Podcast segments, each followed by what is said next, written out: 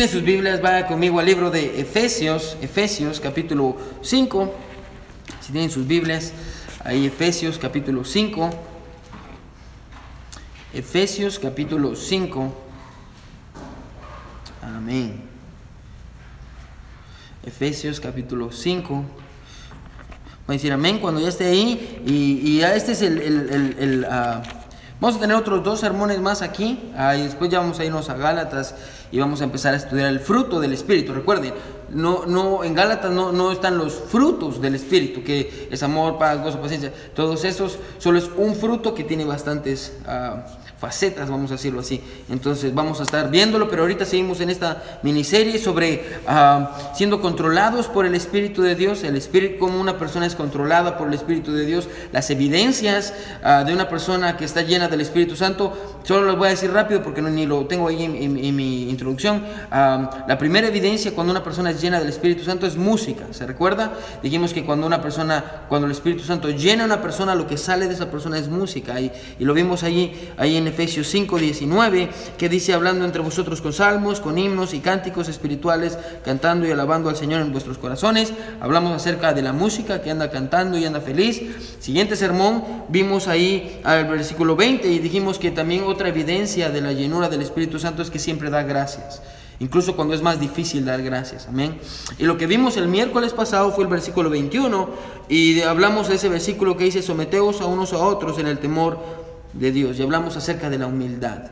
Una persona llena del Espíritu es humilde. Ahora, vamos a entrar en esta serie, no, no serie, sino que vamos a tener hoy un mensaje para los hombres. ah, es primero para las mujeres, pero pensé, no, mejor para los hombres. Amén. Y ah, que va a ser primero para los esposos y, y después el, el otro domingo, el otro miércoles vamos a tener un título, un, un sermón titulado Sabiduría para las esposas. Y, hermana, si usted necesita sabiduría en su matrimonio, que yo creo que todas necesitan, hermana, venga, sí, venga el otro, el otro ah, miércoles si Dios quiere y así va a escuchar esa. El domingo voy a quemar discos con este sermón para darle a todos los hermanos que vengan ah, el domingo por si alguno no vino, porque yo quiero que todos escuchemos este sermón porque es importante. Amén. So, quiero que mire ahí desde el versículo 22, vamos a leer hasta el versículo 30 y, ah, 31. So, mire, quiero que me siga. Mire lo que dice la palabra de Dios ahí. Ah, quiero que me siga con su vista. Dice, ah, las casadas, bueno, desde el 21 mejor, sometemos unos a otros en el temor de Dios. Las casadas estén sujetas a sus propios maridos como al Señor, porque el marido es la cabeza, es cabeza de la mujer. Así que como Cristo es cabeza de la iglesia, la cual es su cuerpo y Él es su Salvador. Así que, como la iglesia está sujeta a Cristo, así también las casadas los tengan sus maridos en todo. Con eso vamos a tratar el otro, el otro miércoles, vamos a ver qué es sumisión. Sumisión no es que usted sea, como dice, soy sumisa, pero no soy sumensa. Amén. Ah, No, eso no es, hermana. Eso no es sumisión. So, vamos a ver qué es sumisión y vamos a ver qué es lo que la Biblia enseña, pero lo vamos a ver el otro, el otro miércoles. Ahorita viene el pasaje que vamos a ver hoy. Mire lo que dice. Dice, maridos, amad a vuestras mujeres, así como Cristo amó a la iglesia y se entregó a sí mismo por ella, para santificarla, habiéndola purificado en el lavamiento del agua por la palabra, a fin de presentársela a sí mismo una iglesia gloriosa que no tuviese mancha ni arruga ni cosa semejante, sino que fuese santa y sin mancha. Así también los maridos deben amar a sus mujeres como a sí mismos, perdón, como a sus mismos cuerpos. El que ama a su mujer a sí mismo se ama porque nadie aborreció jamás a su propia carne, sino que la sustenta y la cuida, como también Cristo a la iglesia, porque somos miembros de su cuerpo, de su carne y de sus huesos.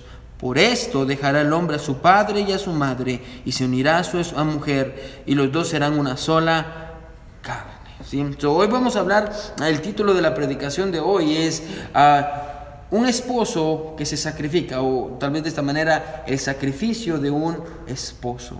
Y, y- y, hermanos, ah, ah, este mensaje es para todos. Si usted dice, pastor, yo no estoy casado, pastor, no estoy... Hermano, usted conoce parejas que están casadas y, y usted puede dar un buen consejo y al menos usted va a entender qué dice este pasaje para usted y cómo usted puede ayudar a otro. Y si yo me imagino que los que no están casados, si algún día se van a casar, amén. Ah, y, ah, pero van a aprender esto.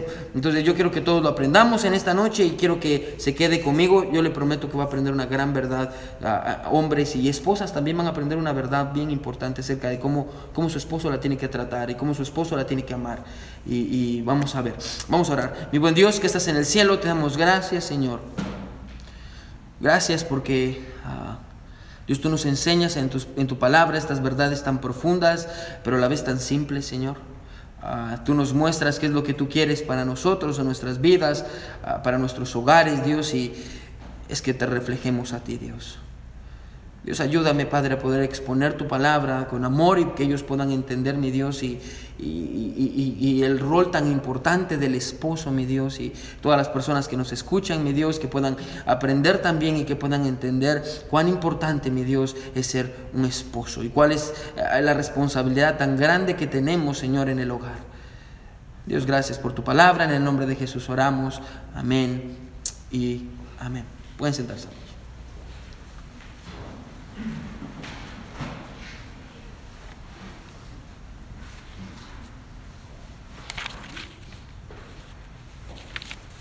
Buen número tenemos para miércoles. Amén, gloria a Dios, hermano. Siga fiel. Incluso que está bien frío allá afuera, porque si está bien frío allá afuera, ah, viene a la iglesia, lo, felicito, hermano. Buen trabajo.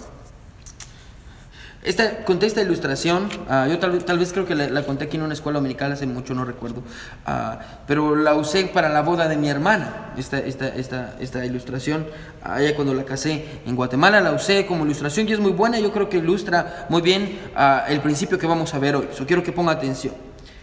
Ella constantemente le robaba a su esposo. Por fuera parecía que tenían un buen hogar, la casa estaba limpia y bonita, la pareja era una pareja muy atractiva, eran físicamente bonitos los dos, sus niños eran niños muy dulces, pero por dentro las cosas estaban muy lejos de ser lo que deberían de ser. Su esposa era adicta al alcohol, ella había visitado a consejeros, ella había visitado terapistas, había visitado a otros pastores y lejos de, lejos de ayudarla, ella simplemente empeoraba más. Periódicamente ella irrumpía en las cuentas del banco para extraer todo el dinero que podía, ah, para poder mantener su vicio ah, en los casinos e irse a tomar y quedar borracha muchas veces sus acciones habían puesto a su familia a la orilla de la bancarrota muchas veces. Las deudas no podían ser pagadas incluso con el buen salario que su esposo tenía como un ejecutivo. Tenía un maravilloso salario el hombre y era por gusto porque la esposa se había metido en una gran, gran, gran deuda. El daño financiero que la familia había recibido ah, iba a durar media vida para poder ser reparado. Pero el mayor daño, hermano, no era financiero, sino era emocional. Es imposible medir el dolor de saber que su esposa está robándole y al hacerlo está destruyendo la seguridad de su familia. Y la pregunta es esta. ¿Qué es lo que el esposo tiene que hacer? ¿Qué es lo que el esposo debería de hacer? Considerando, hermano, lo que la sociedad en la que vivimos ah, ah, le hubiera dicho, el consejo es obvio, tal vez la sociedad le hubiera dicho, salga de ese matrimonio, usted no merece que esa mujer lo trate así, usted no merece que esa mujer le robe, usted no merece que esta mujer ah, se ponga borracha y que le traiga deshonra al nombre de la familia y que usted le dé oportunidad tras oportunidad, esa mujer no merece nada. Pero al contrario de lo que la sociedad en la que vivimos dicta, el esposo no ha dejado a su esposa. Cada vez que ella le roba y que ha destruido tanto su futuro como el de sus hijos, escuche, él amorosamente la ha perdonado, incluso cuando ella estuvo a punto de quitarse la vida, él fielmente la ha amado. En cierta ocasión se le, le preguntaron, ¿por qué no termina con esta pesadilla y la deja y se divorcia? Él respondió diciendo, mis hijos, escuchen, hombre, mis hijos la necesitan. Pero más que ellos la necesitan a ella, ellos necesitan conocer a nuestro Señor. ¿Cómo ellos van a poder conocer el perdón de nuestro Padre Celestial cuando su Padre terrenal no es capaz de perdonar a su propia madre? ¿Cómo mi esposa puede conocer el amor de nuestro Dios si el líder espiritual en su casa no la ama incondicionalmente a pesar de sus errores? Este hombre dice, por el bienestar espiritual de mi familia, yo voy a seguir amando a mi esposa. Y así hasta la fecha de hoy este hombre sigue sosteniendo su matrimonio. Y la esposa no ha cambiado nada. Según la idea, hermano, de muchos cristianos, Ah, el rol del esposo es el de ser la autoridad de la casa. ¿amén? Y, lo cual es completamente cierto. Y todo el mundo, y usted va a alguna iglesia y va a cualquier iglesia y todos le van a decir esto. Y, tal vez la persona ni cristiana es, pero siempre reclama esta promesa. No es que la autoridad de la casa soy yo. Y, dice muchas veces esto: es que la cabeza del hogar soy yo. El problema es que aunque en la mayoría, en la mayoría de iglesias se enseña que el hombre es la cabeza del hogar, no todas las iglesias enseñan cómo es que esa cabeza tiene que pensar. Amén. Todos enseñan que el hombre es la cabeza, pero nadie le enseña cómo es que esa cabeza tiene que pensar. Y vamos a ver hoy, hermano, y según el pasaje, ah, el modelo de cómo es que nosotros deberíamos de usar, hermano, nuestra autoridad ah, en el hogar no proviene de un pastor o de un libro, hermano, el modelo viene de nuestro Señor Jesucristo. Yo quiero que ponga atención con esto, hermano, ah, porque es algo muy serio, muy, muy profundo y, que Jesús mismo nos dio el ejemplo a nosotros. De hecho, mire el versículo 23, mire qué dice el versículo 23, siempre hay en Efesios 5, mire lo que dice, porque el marido es cabeza de la mujer, así como Cristo es cabeza de la iglesia la cual es su cuerpo y Él es su Salvador. El ejemplo de cómo un esposo debería de usar su autoridad, hermano, proviene de Cristo.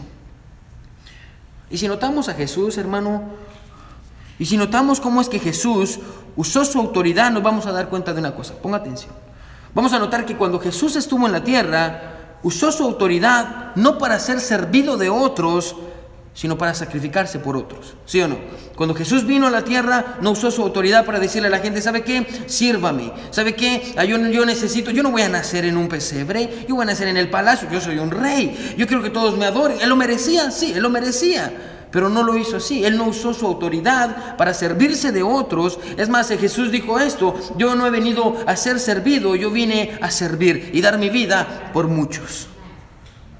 La mayoría de hombres tienen la idea, hermano, de que el ser cabeza del hogar le da una excusa, escuche, para abusar de los demás en su hogar. Oh, yo no tengo que ayudar porque yo soy la cabeza, yo soy el que mato. O oh, yo no tengo que compartir mi dinero con usted porque yo soy la cabeza. Usted ni siquiera tiene que saber cuánto dinero yo tengo. Yo puedo hacer lo que yo quiera porque la Biblia dice que yo soy la cabeza del hogar. Hermano, escuche esto. Jesús nos dio el ejemplo con su vida de que la autoridad no se usa para ser servido de otros, se usa para sacrificarse por su familia. Esa es la autoridad. Y tal vez antes de tratar, hermano, con el pasaje, deberíamos de entender ah, y parar un segundo y analizar por qué es que Dios, hermano, por qué es que Dios puso al hombre como líder. ¿Por qué no puso a la mujer? En, muchos casos, hermano, yo creo que la mujer haría mejor trabajo que nosotros. Amén. Pero no es el diseño de Dios. Dios puso al hombre como cabeza del hogar y la pregunta es ¿por qué? Hace un tiempo hay un, programa, tal vez usted lo ha leído, que se llama Focus on the Family. Ah, hizo una encuesta sobre la familia. Y la encuesta se trataba de esto, de cómo, cómo alguien dentro de cómo un miembro de la familia podía influenciar a los demás para ser cristianos. Por ejemplo, eh, esto es lo que hacía la encuesta. Si uno de los niños, aquí hay una familia, y esta familia nadie es cristiano, pero de pronto uno de los niños o uno de los jóvenes es salvo, la familia tiene la posibilidad, para que la familia pueda ser ah, salva, hay una posibilidad del 3%. Solo el 3% de todas las familias en las cuales un niño fue salvo, ah, el 3% ah, de posibilidades, hay un 3% de posibilidades de que toda la familia se convierta. Si la esposa es la primera en convertirse a Cristo en la familia, la probabilidad de que esa familia se convierta a Cristo es del 17%. Pero escuche esto, pero si el esposo se convierte primero a Cristo antes que todos en la, familia, la probabilidad de que esa familia se convierta a Cristo es del 93%. Bueno, yo lo viví en mi hogar. El primero en ser salvo fue mi papá. Mi papá fue salvo y ¿sabe qué fue lo que pasó? Así, después vino mi mamá, después vino mi hermana, después vine yo y toda la familia fuimos salvos todos. ¿Por qué? Porque vino mi papá. Dios diseñó el hogar, hermano, y puso al hombre como cabeza no para tener una posición especial dentro de la familia, sino para tener una responsabilidad para con ella. Y probablemente, hermano, usted no le gusta esa responsabilidad, probablemente no le gusta tener autoridad, hermano, probablemente no le gusta la posición, ah, hermano, pero Dios lo puso a usted como cabeza para tener una influencia especial dentro de su hogar que nadie más tiene. Bueno, sus familias, su esposa, sus hijos puede traerlos a la iglesia, yo puedo predicarles, en la clase de escuela dominical les pueden enseñar de Biblia, hermano, podemos hacer cientos de cosas, pero la influencia principal siempre es la de un hombre ah, en su familia. Nadie puede suplir eso. Una mujer puede ser muy buena, muy noble, muy correcta, pero no tiene toda la influencia que tiene un hombre. No, no tiene toda la influencia que tiene un hombre. Y tal vez usted se pregunta, pastor, pero ¿cómo, ¿cómo puedo influenciar mi hogar? ¿Cómo puedo ser un hombre correcto? ¿Y cómo puedo usar mi autoridad de una manera bíblica? Hermano, yo quiero que ponga atención, ah, porque este pasaje es bien profundo. Yo creo que podía haber sacado tres sermones de aquí, pero uh, traté la manera de agarrar los tres puntos y, vamos a hacerlos pequeños. Así que miremos a lo primero que enseña el pasaje, versículo 25. ¿Cómo usted puede ser un buen, un buen líder, una buena influencia en su hogar? Mire el versículo 25. Maridos, subraya esa palabra, amad a vuestras mujeres. Y si usted se pregunta, ¿qué es amar a vuestras mujeres? ¿Cómo se ama a mi esposa? Mire que sigue diciendo el versículo, así como Cristo amó a la iglesia, ¿cómo la amó a la iglesia? Y se entregó a sí mismo por ella. Escuche esto, hombre. Jesús era Señor por sobre todas las cosas, es Señor por sobre todas las cosas. La Biblia dice en Filipenses, el cual siendo en forma de Dios, no estimó al ser igual a Dios como cosa de que aferrarse, sino que se despojó a sí mismo, tomando forma de siervo, hecho semejante a los hombres, y estando en la condición de hombre, se hizo obediente hasta la muerte y una muerte de cruz. Y la pregunta es, Dios oh Jesús, ¿por qué hiciste eso? Y la respuesta, según nuestro pasaje, es esto. Jesús hizo esto, todo lo que él hizo, porque, escuchen, nos amó. Bueno, porque nos amó, abandonó el cielo. Porque nos amó, ah, tomó forma de siervo, ah, porque nos amó, se hizo obediente, porque nos amó, se humilló a manos de su propia creación, porque nos amó, sufrió la cruz del Calvario, porque nos amó, hermano, dio su vida por nosotros. Pastor, ¿por qué? Porque nos amó. Porque nos amó, no tuvo, no se aferró de su condición de decir, oh, yo soy Dios, yo creé al hombre. No, Dios amó al hombre, por eso dejó su condición, dejó el cielo mismo para venir a humillarse, a hacerse hombre. ¿Por qué, pastor? Porque nos amó. Y si algo, hermano, escuche, podemos aprender del ejemplo de Cristo, hermano, escuche, es que el verdadero amor nunca toma ventaja de otros. El verdadero amor no toma ventaja de otros. El verdadero amor no usa a otros para su propio beneficio. El amor, hermano, el verdadero amor se sacrifica por el bienestar de otros, no importando cuál sea su posición. Pablo lo describe muy bien en 1 Corintios 13 cuando dice, el amor es sufrido. El amor es benigno, el amor no tiene envidia, el amor no es jactancioso, no se envanece, no hace nada indebido, no busca lo suyo, no se irrita, no guarda rencor, no se, goza, no se, no se goza de la injusticia, mas se goza de la verdad. Todo lo sufre, todo lo cree, todo lo espera, todo lo soporta. El amor nunca deja de ser. Y ese amor, hermano, es el que, ese amor que Jesús tuvo por la iglesia y tiene por nosotros, es el amor que nosotros deberíamos de tener por nuestra esposa. Y podríamos decir que la verdad que este versículo quiere enseñarnos es esta. Escuche esto. El único derecho, responsabilidad y privilegio que el esposo tiene para con su esposa, hermano, es este, es el de amarla, amarla incondicionalmente, no porque ella lo merezca, no porque ella sea buena, no porque ella sea mala, sino porque es una decisión que nosotros deberíamos de haber tomado desde el momento en el que dijimos, yo quiero que ella sea mi esposa. Es una decisión que tomamos. Ah, eh, tengamos dinero. No, no, son los votos que hacemos eso, hermano. Cuando usted pasa ahí, ¿qué es lo que dice el pastor? En la salud y en la enfermedad, en la pobreza y en la riqueza, hasta que la muerte nos separe. Hermano, el amor es sacrificial, es una, decisión que hacemos. Hermano, no, no, no tomamos, hermano, no amamos a nuestra pareja por lo que nuestra pareja haga o deje de hacer. Amamos a nuestra pareja porque, número uno, así Dios nos, nos lo manda. Y número dos, es porque es una decisión que tomamos. Un escritor que se llama Brian Chappell dijo esto, los esposos no deberían de abandonar su autoridad, ni deberían de abusar de ella, sino que deberían de usarla para el beneficio de su esposa y de sus hijos. Un amor que se sacrifica, un amor que hace todo lo posible por amar, que no importa, como vimos el pasaje, todo lo sufre, Hermano, en el matrimonio a veces uno está hasta aquí, como me decía mi papá, en cuanto al dinero. Mi papá, mi abuelito le dijo esto a mi papá y mi papá me lo decía a mí. Hay veces, hermano, que el pato nada. Hay veces que ni agua toma. Amén. A veces estamos aquí arriba, a veces aquí estamos aquí abajo. Y hay veces que las cosas funcionan y, pareciera que a ella hasta huele rico, amén. Pero hay veces en las que no, amén. No. Hay veces que dan ganas de. Oh. Pero la Biblia dice esto: que el amor todo lo sufre. El amor todo lo espera. El amor todo lo cree. Lo más importante, hermano, el amor nunca deja de ser. So, lo primero que Pablo está enseñando aquí es esto. Dice, hey, el amor de un hombre hacia su esposa es un amor sacrificial, que se sacrifica, que busca servir. Pero no solo debería de amarla sacrificialmente, sino que ponga atención en este punto, hermano. Versículo 26 y 27, porque a veces no entendemos esto y yo quiero traer luz a este pasaje. Miren lo que dice el versículo 26 y 27. Para santificarla, habiéndola purificado en el lavamiento del agua por la palabra, a fin de presentársela a sí mismo una iglesia gloriosa, que no tuviese mancha ni arruga ni cosa semejante, sino que fuese santa y sin mancha. Ahora, pensemos. ¿Cuál es la razón por la cual los esposos deberíamos de usar nuestra posición para amar y servir y sacrificarnos por nuestra esposa? ¿Cuál es la razón? Bueno, la razón por la que lo deberíamos de hacer según la Biblia, escuche esto, ponga atención hermano, es la misma razón por la cual Jesús hizo todo esto con la iglesia. Jesús se dio por la iglesia, Jesús se sacrificó por la iglesia, pastor, ¿para qué? Ponga atención porque esto es profundo. Para que un día, hermano, cuando lleguemos al cielo, nosotros tengamos un cuerpo glorificado. Escuche, Jesús se sacrificó para que la iglesia fuera glorificada. Para que un día nosotros pudiésemos ser como Él, para que estuviéramos en el cielo y fuéramos eternos, y viviéramos en el cielo con Dios. Para eso Él se sacrificó, para glorificarlo. Ahora ponga atención. La razón por la que usted ama a su esposa y se sacrifica por ella, escuche, es para hacer que su esposa eh, resplandezca, es para hacer que su esposa sea esplendorosa.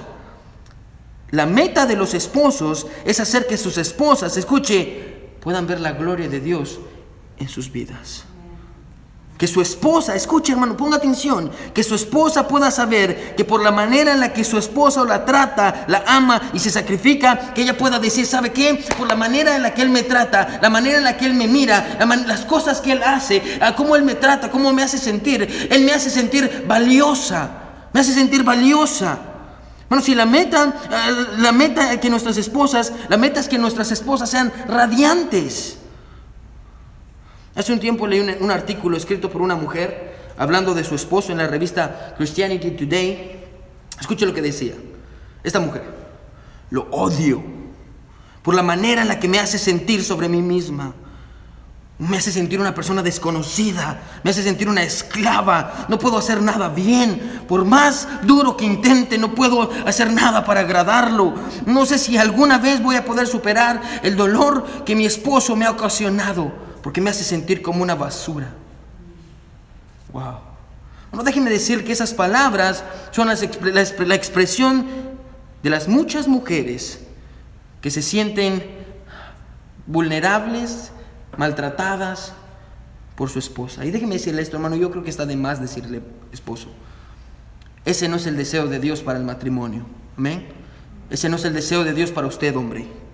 El deseo de Dios, hermano, eh, no es que su esposa sea humillada. El deseo de Dios no es que su esposa se sienta lastimada. El deseo de Dios no es que su esposa se sienta no valorada. El deseo de Dios no es que su esposa se sienta amargada. Hermano, escuche esto. El deseo de Dios es que su esposa se sienta glorificada, honrada, amada, valiosa.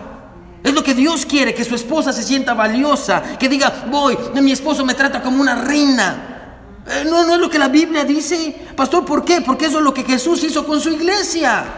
Él hizo todo lo posible, hermano, para que nos sintamos bien. Es más, hermano, Jesús se sacrificó por su iglesia para que nosotros un día, un día pudiésemos llegar a ser santos y sin mancha, completamente glorificados.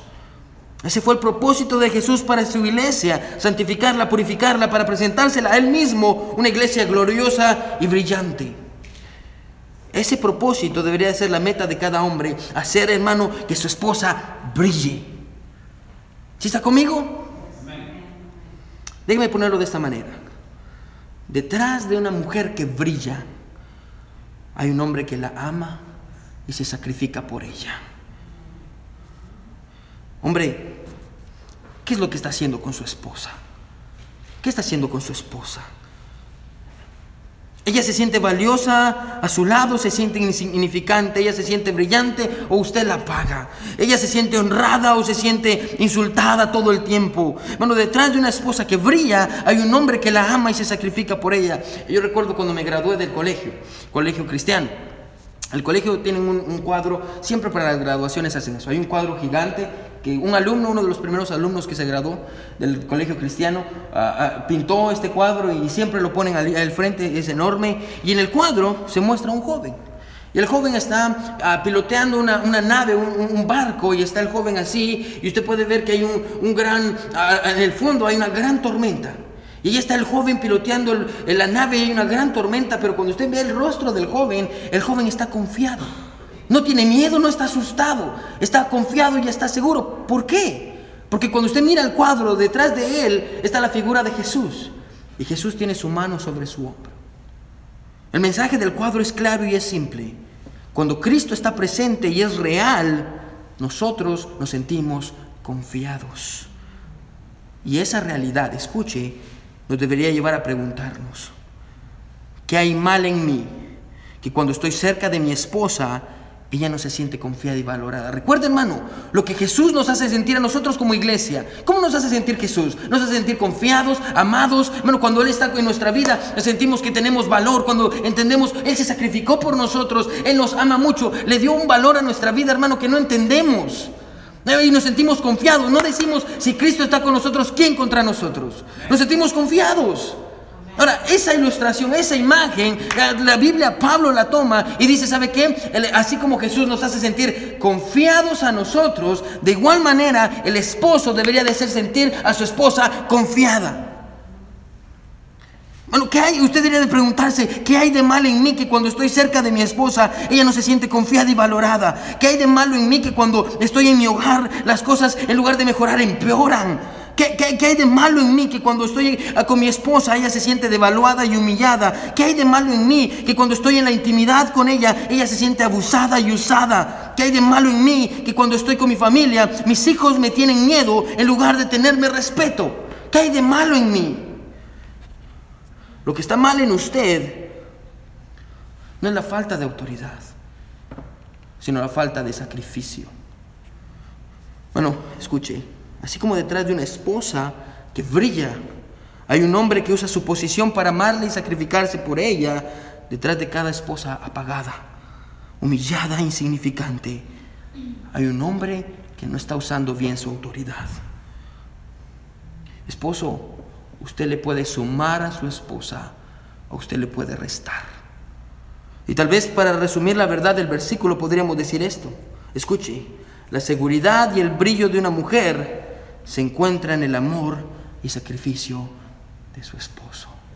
Bueno, cuando usted mira a una mujer segura, una mujer que habla, una mujer que no tiene miedo, una mujer que enfrenta los problemas. Hermano, regularmente atrás de esta mujer siempre hay un hombre que la ama, que la cuida, que se sacrifica por ella. Pero, pero cuando la mujer es temerosa por todo, cuando ella, ella no se siente segura, que ella siente que le va a pasar algo, ah, hermano, y cuando llega a su casa, su esposo la trata y dice, no sirves para nada, ah, solo sirves para darme problemas, no sé qué estoy haciendo contigo. Hermano, ese no es el deseo de Dios para nosotros. Bueno, ¿cuántas veces Jesús cuando usted regresa a Él viene y le dice, ay, yo, pienso en Pedro, cuando Pedro le falló a Jesús y, está Jesús esperando por Él y, Pedro viene y Jesús lo ve. Bueno, si usted estudia la Biblia se va a dar cuenta que Jesús no le reclama nada.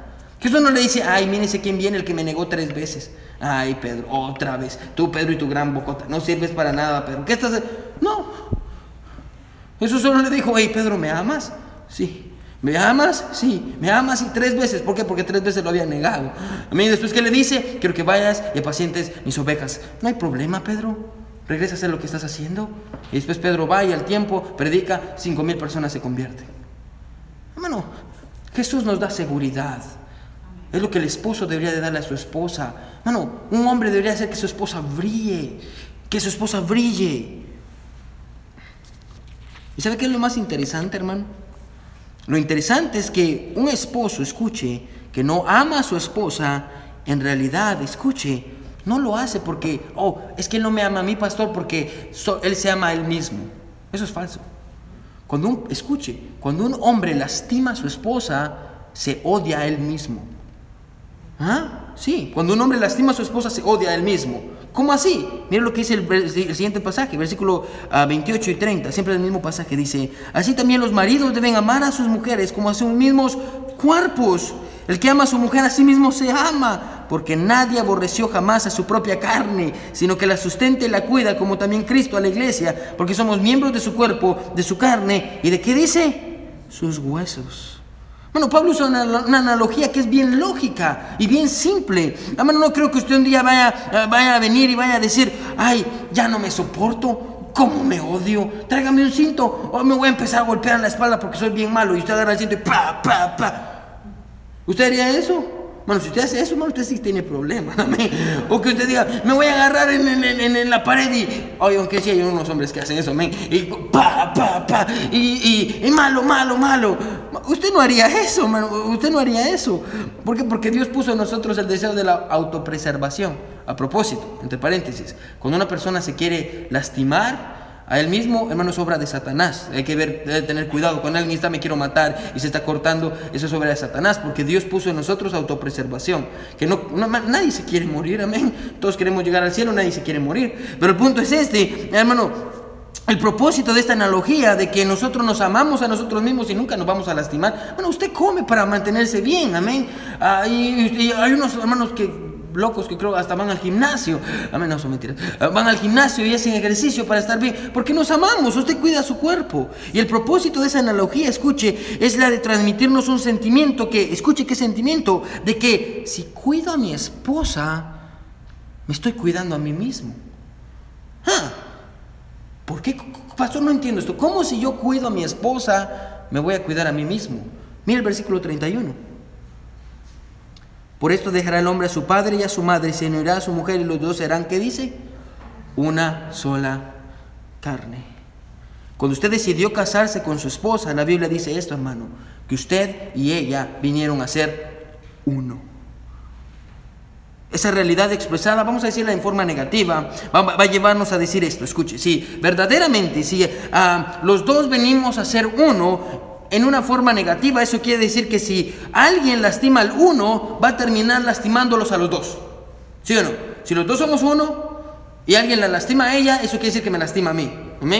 Viceversa, si alguien me lastima a mí, eso quiere decir que le va a lastimar a ella, porque los dos somos uno. Eh, ¿Cómo, así, pastor? Ah, en el principio de la Biblia, en el principio la Biblia, escucha hermano, porque esto es importante. En el principio la Biblia enseña esto, que cuando Dios creó al hombre, ah, la, Biblia dice que Dios hizo a Adán y vio que había muchas cosas buenas, y usted lo sabe, y después vio y vio algo malo en él y dijo, no es bueno que el hombre esté solo. No es bueno que el hombre esté solo. Le voy a hacer ayuda idónea. ¿Para qué le vio una ayuda? Bien sencillo. El hombre, Dios le dio al hombre una ayuda para complementarlo. Y ahí le dio esta esposa. Ah, ¿Por qué? Porque él la necesitaba a ella. Y esa realidad sigue siendo verdad en nuestros días. El esposo, escuche, necesita desesperadamente el complemento que solo su esposa le puede dar. Hermano, créamelo, hay cosas que usted no tiene que su esposa tiene, que usted necesita. Hermano, usted no es perfecto a pesar de que usted crea que es perfecto. Hermano, Dios le dio una esposa con habilidades, cualidades, sentimientos, pensamientos bien diferentes a los suyos. ¿Por qué? Porque lo contrarrestan, pero al mismo tiempo lo complementan. Lo complementan, es lo que usted no tiene. Tal vez, hermano, usted es bien desorganizado. Historia real del pastor Ángel. Amén. Y su esposa es súper organizada. Gloria a Dios. Tal vez en este caso ella, historia real de la hermana Sabrina, ella se toma todas las cosas en serio y es muy seria. Y necesita alguien que siempre la haga reír. ¿Ah? Complemento, complemento, se complementan. Ah, hermano, tal vez usted mira, ay, es que mi esposo, él es bien serio, pero usted todo el tiempo se la pasa haciendo chistes. Ah, es el complemento.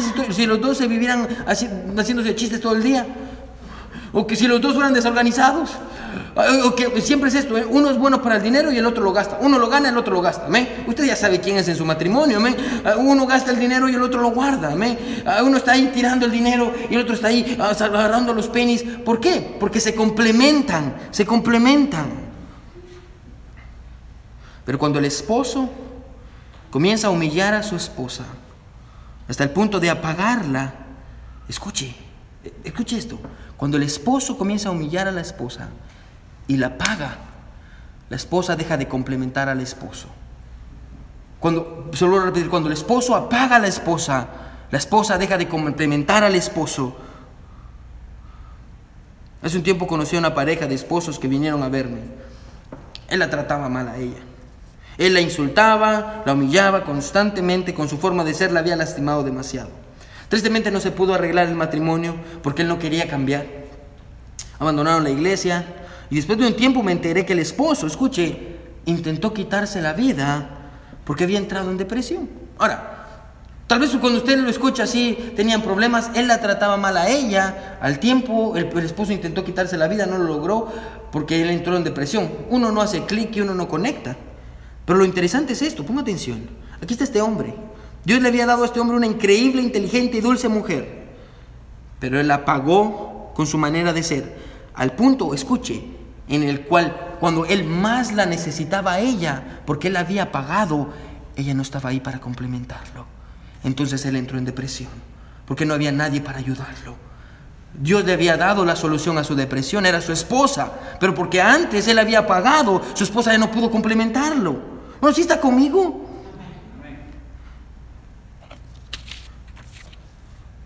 Porque somos una sola carne en el matrimonio. Cuando un hombre lastima a su esposa, hermano, se está lastimando a él mismo. Cuando su esposa ya no lo puede complementar porque usted la paga por completo, hermano, usted no se da cuenta, pero un día usted va a necesitar a su esposa, porque usted necesita el complemento que ella le da. Los dos se necesitan, hermano, y es lógica. Bueno, si los dos somos una carne, cuando yo la lastimo a ella, yo también me estoy lastimando. Yo también me estoy lastimando. Esa es la forma negativa de la verdad, pero hay una, una, forma positiva que es la que Pablo quiere que entendamos. Y la forma positiva es esta. Hermano, si somos una sola carne, eso quiere decir que si yo la cuido a ella, hmm, me estoy cuidando a mí mismo. Amén. Cuando usted ayuda a su esposa a brillar y ser lo que Dios quiere que sea, ella le va a ayudar a usted a ser lo que Dios quiere que usted sea. Bueno, cuando usted le ayuda a su esposa, ella lo va a complementar a usted. Cuando usted cuida de su esposa, hermano, usted se está cuidando a usted mismo. Cuando usted anima a su esposa a ser mejor. Cuando usted le dice, mi amor, vamos a orar. Eh, mi amor, ah, vamos a hacer esto juntos. Mi amor, lee tu Biblia. Mi amor, ora. Mi amor, ah, te miras preciosa, mi amor. Eres brillante. Me gustan sus ojos, me gusta su cara, me, gusta, me encanta, me hace loco. Bueno, cuando usted hace que su esposa brille, hermano, su esposa le va a ayudar a brillar a usted. Pastor, ¿cómo así? Lo que la Biblia dice. Cuando usted se preocupa por ser el mejor complemento para su esposa, ella va a terminar siendo el mejor complemento para usted. Ahora, la pregunta es esto. Voy, pastor, qué regañada. Amén. ¿De dónde podemos tomar los recursos para ser ese tipo de esposos? Pastor, ¿cómo puedo? Ahora aquí. Vimos todas esas calificaciones, yo le he puesto esto, hermano, todos en este cuarto, incluyéndome a mí primero, hermano, no entramos, amén. Está difícil, me está bien alto. Pastor, ¿cómo lo vamos a lograr? Bueno, ¿se recuerda en, qué serie estamos? Sobre la, llenura del Espíritu Santo. De hecho, ¿se recuerda? Miren lo que dice el versículo 18. No os embriaguéis con vino, lo cual es disolución, antes bien se llenos de qué? Del Espíritu Santo. ¿Qué dice después? Coma. La oración no termina, y, si usted lee en griego, la oración va a terminar hasta el, versículo 9 del capítulo 6. Solo no tiene, no tiene coma. Eso quiere decir que esto es parte de la llenura del Espíritu Santo. Bueno, la única manera de poder ser el tipo de esposos que Dios quiere que seamos es a través del control del Espíritu Santo en nuestras vidas. Hombre, bueno, solo a través del control del Espíritu Santo podemos amar a nuestra esposa, sacrificarnos por ella, complementarla solo a través del control del Espíritu Santo. Pastor, ¿por qué? Porque sin el control del Espíritu Santo solo queda nuestra tendencia. Pastor, ¿cuál es nuestra tendencia? Nuestra tendencia es hacer todo lo contrario. Nuestra tendencia es servirnos de nuestra esposa en lugar de servirle a nuestra esposa. ¿Sí o no? Qué rico se siente llegar a la casa y que los dos estemos trabajando, los dos llegamos cansados, pero yo me siento en el sofá para ver televisión y a ella le toca cocinar. ¿Amén? ¿Eh? Ya, qué rico. Yo lo digo, qué rico. Me gusta servirme de mi esposa en lugar de servirle. Nuestra tendencia es usar nuestra esposa en lugar de sacrificarnos por ella. Mejor si me hace mil masajes, pero que yo le hago un masaje a ella. Oh. Mejor si me prepara el desayuno, me lo lleva a la cama y me hace los huevos como me gusta y los chilaquiles como me gustan. ¿Y cuándo fue la última vez que usted le cocinó? Lavar los platos. No, pues sí, pastor, pastor, mi pastor, pastor. Lavar los platos, pastor, se me caen las manos, pastor. Barrer. Ah. Yo sé que ahorita hay un montón de hermanas feministas que ahorita están sacando el... Oh, el punto es este, hermano. Nuestra tendencia es la de, escuche, humillar a nuestra esposa para hacernos sentir nosotros bien. Ay, te miras bien gorda. Ay, sí, que me había bien fea. Mira las muchachitas. Y ahí está usted comparando a su esposa con una jovencita de 18, 19 años. Nuestra tendencia es la de destruir a nuestra esposa en lugar de edificarla. Nos encanta destruir, eres una tonta, eres una necia, no haces nada, no sirves para nada. No la edificamos. No le decimos, me encanta cómo piensas, me, encanta cómo es inteligente, me encanta cómo, cómo usted sabe hacer las cosas. Bueno, yo me he propuesto y le puedo preguntar a la hermana Sabrina, cuando ella hace algo bien, yo se lo digo. Yo siempre le estoy diciendo cosas buenas. También le digo cosas malas, pero le digo cosas buenas. Hermano, está bien, edifique a su esposa. Su esposa va a ser lo que usted quiere que sea. Nuestra tendencia es dejar, es la de no dejar que ella sea nuestro complemento. ¿Por qué? Porque nos gusta ser como nosotros somos. Y porque esa es nuestra tendencia, es necesario que seamos controlados por el Espíritu de Dios. Ahora déjeme poner la verdad, el, todo el pasaje en una verdad. Escuche, si hay una verdad y usted quiere escribir algo en su Biblia, escriba esto. Un hombre lleno del Espíritu Santo no se sirve de su familia, no se sirve de su esposa un hombre lleno del Espíritu Santo no se sirve de su esposa, sino que se sacrifica por ella. Un hombre lleno del Espíritu Santo no se sirve de su esposa, sino que se sacrifica por ella. Un hombre lleno del Espíritu Santo no usa a su esposa como una sirvienta, sino que él amorosamente le sirve. Y está bien de vez en cuando, y está bien cuando su esposa lo cocina, está bien. Bueno, no hay nada de malo. No estoy diciendo, ah, sí, usted debería cocinar todo. No, está bien. Si su esposa le gusta cocinar, déjela que cocine, está bien. Pero no hay nada malo que un día usted le ayude. Amén. Un hombre lleno del Espíritu Santo no usa a su esposa como como un objeto, sino que la trata como lo más precioso que tiene. Hermano, su esposa es preciosa. Bueno, trátela como tal. Un hombre lleno del Espíritu Santo no usa a su esposa para humillarla, sino que la edifica. Un hombre lleno del Espíritu Santo, hermano, no maltrata a su esposa, no la insulta, no la agrede, sino que la trata con delicadeza. Hermano, no le pega a su esposa. Bueno, yo no, he sabido de casos todavía, ah, pero hermano, no, no le pegue. Hermano, es malo, es cobarde, no es justo que un hombre le pegue a su esposa. Un hombre lleno del Espíritu Santo, hermano, no se sirve de su esposa, sino que se sacrifica por ella. Y déjenme terminar con esta ilustración. J. Robertson fue por mucho tiempo el presidente de Columbia International University, una gran universidad. Cuando estaba en lo más alto de su carrera y reputación, este hombre era reconocido por todos, incluso escribió varios libros, era un genio, todo el mundo lo admiraba, todo el mundo lo tenía en alto, y de pronto cuando era el presidente de esta gran universidad con miles de estudiantes, su esposa fue diagnosticada con Alzheimer se le empezaron a olvidar las cosas. Mientras su enfermedad progresaba cada vez más en la vida de ella, empezó a olvidar cosas, empezó a olvidar cosas, pero empezó a desarrollar una gran desesperación por estar con su esposo. Ella no recordaba muchas cosas, no recordaba quiénes eran sus papás, sus hijos, pero sí recordaba quién era su esposo y, y ella desarrolló una desesperación por su esposa, por su esposo, perdón. Al punto en el que, aunque su casa estaba tan solo media milla de la oficina del presidente, o sea, de su esposo, el presidente de la universidad, ella se iba caminando descalza para estar con él. Entonces él tenía que llevarla de regreso a su casa. Después ella iba caminando una vez más de regreso ahí con él porque quería estar con su esposo. Él la llevaba una vez más de regreso a su casa. Ella iba descalza. Una vez más ella salía para buscar a su esposo. Y así hasta 15 y 20 veces al día. Y ella no recordaba que lo había hecho una vez anterior. Recuerde que no tenía, tenía problemas de su memoria. Ella lo hacía una vez más, él la regresaba. Ella se le olvidó que lo había hecho. Decía voy a ir a visitarlo. Y caminaba y él la regresaba hasta 20 veces al día. Hasta que una noche, después de que ella había estado caminando descalza como siempre de la oficina, de su casa hacia la oficina de su esposo, una y otra vez, él estaba preparando para ir a dormir. Cuando le quitó sus zapatos, él vio que los zapatos de su esposa estaban llenos de sangre. Eh, porque se habían lastimado por estar caminando. Mientras lavaba sus pies con agua caliente, el esposo, Dios tocó el corazón de su esposo y, y decidió que Dios lo había llamado a cuidar a su esposa. Así que él renunció a su posición de prestigio para poder dedicarse a cuidar de su esposa.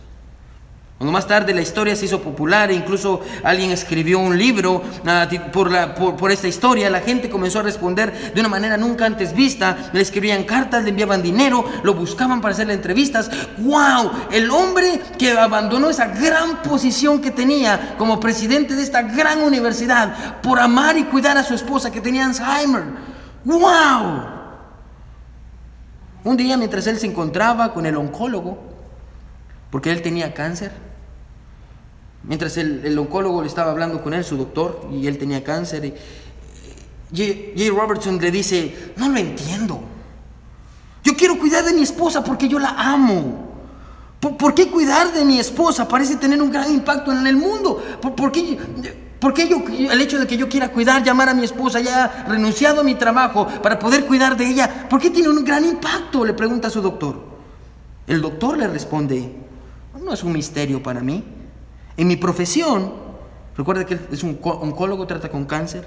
Yo trato con muchas parejas con cáncer todo el tiempo y las parejas se mueren de cáncer. Y no es nada extraño, escuche, que una esposa, ponga atención, no es nada extraño que una esposa deje todo lo que tiene para dedicarse a cuidar a su esposo. Siempre pasa, siempre lo veo. Las esposas dejan todo lo que tienen para dedicarse a cuidar a su esposo. Y buscan un trabajo y cuidan a su esposo. Siempre pasa. Pero lo que es muy, muy, muy extraño, que es muy rara vez, que se ve muy rara vez, es que un hombre deje todo para cuidar de su mujer. Hermano, eso no debería de ser así en la iglesia. Un hombre lleno del Espíritu Santo, hermano, no se sirve de su esposa, sino que se sacrifica por ella, porque es el valioso ejemplo que Jesús nos dio no hace que su esposa se sienta intimidada, humillada, la cuida, la protege y ve por ella. Pastor, es que usted no sabe cómo es mi esposa. Hermano, cómo es usted y cómo soy yo, y aún así Jesús nos ama. Amén. Y el mismo amor que Jesús nos tiene a nosotros. Bueno, cuando nosotros nos olvidamos de Él, vivimos una vida mala a veces, no nos somos agradecidos. El mismo amor que Él tiene, que no cambia, es el amor que el esposo debería sentir por su esposa. El hombre lleno del Espíritu Santo no se sirve de su esposa, sino que se sacrifica por ella. Todos con ojos cerrados y cabeza inclinada.